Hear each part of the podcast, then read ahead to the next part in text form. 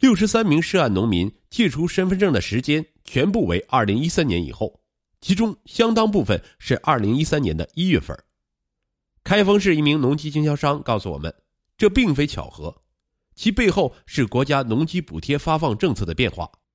二零一三年以前，农机补贴专项资金直接划拨给农机生产厂家，生产一台补贴一台，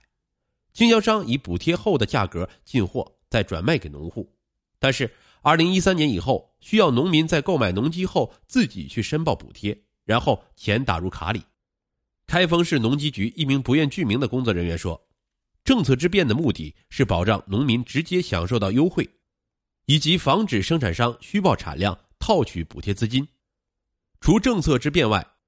地区补贴指标也有不同。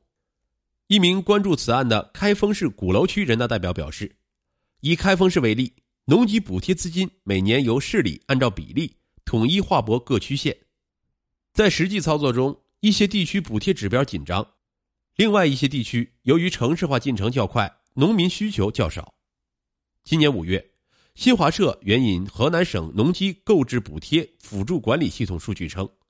开封市城区之一的禹王台区，中央补贴资金使用比例仅为百分之八点一八。仙人台乡新城集村村民许建义表示，周边不少村民因区里当年年度指标用完等原因延期，自己所购置的农机使用已经超过三年，目前仍未领到补贴，这导致一些指标紧张的地区农民。会跨区到指标有富余的地区购机。经销商牛书军的妻子李坤说：“实际操作中，在与出借身份证的名义购买者签订合同后，牛书军会与名义购买者、实际购买者三方签一份协议。在获得的部分协议书显示，文中明确，尽管行车证及牌照以名义购买者办理，但机器日后所有问题与名义购买者无关。此外。”牛书军还为双方准备一份协议，以转让的形式完成农机所有权的转移。由于时间跨度相对较长，牛书军会将农机的名义和实际购买者对应整理成表格。在其被捕后，警方依据这一表格陆续将涉案农民控制。李坤说：“我也知道这样是违法违规的，他也曾担心这一销售行为被主管部门查处，但由于周边经销商都这么做。”因此也没有太在意，想的就是，即便是被查了，可能最重的处罚就是吊销销售资格，以后不让卖了。事情的走向远远超过李坤的预期。二零一七年六月三十日，开封市鼓楼区检察院以涉诈骗罪对牛书军提起公诉。起诉书显示，检方审查查明，牛书军先后通过三十六人的身份信息办理虚假农机购买手续。以及虚假农机购置补贴手续，骗取国家农机补贴款合计二百五十六点九万元。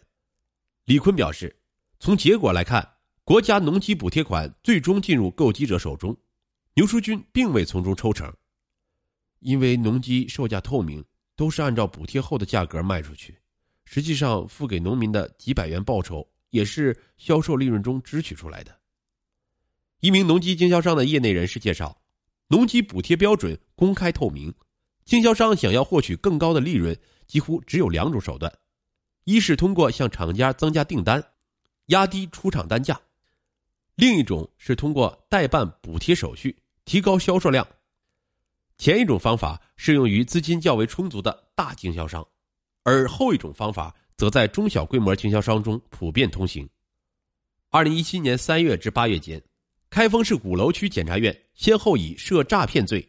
对三名涉案经销商牛书军、孟庆安和陈成行分别提起公诉。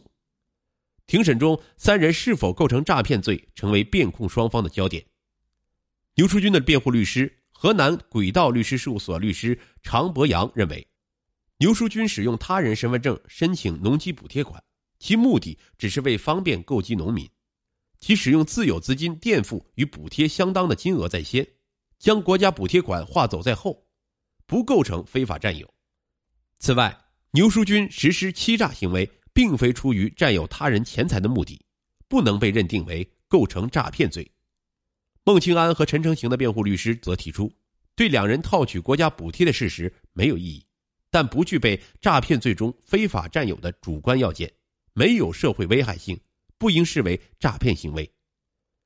上述辩护意见，一审法院并未采纳。开封市鼓楼区法院认定，购机者和农机产销企业分别对其提交的相关申请资料，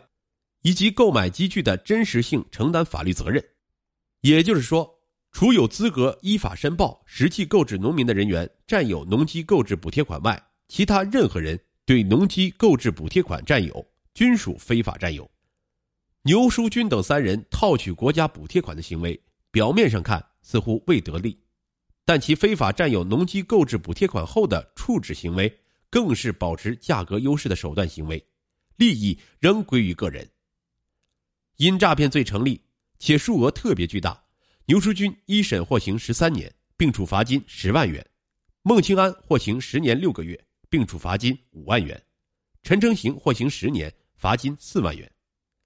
农业部办公厅二零一四年九月九日签发的《农办机二零一四二十二号文件》中称，农机具还是在农民手中，还是用于农业生产，补贴实惠最终落到了农民，符合中央农机购置补贴导向，达到了政策目的，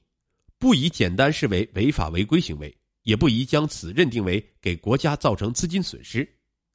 基于这一文件精神，三人分别提出上诉。二零一八年五月二十二日，开封市中级人民法院以事实不清、证据不足，撤销一审判决，发回鼓楼区法院重审。从开封市鼓楼区法院获悉，截至二零一八年六月八日，六十三名因出借身份证而获刑的农民，绝大多数未提出申诉。李亚文说：“毕竟做错了事儿，心里很悔恨。”他说。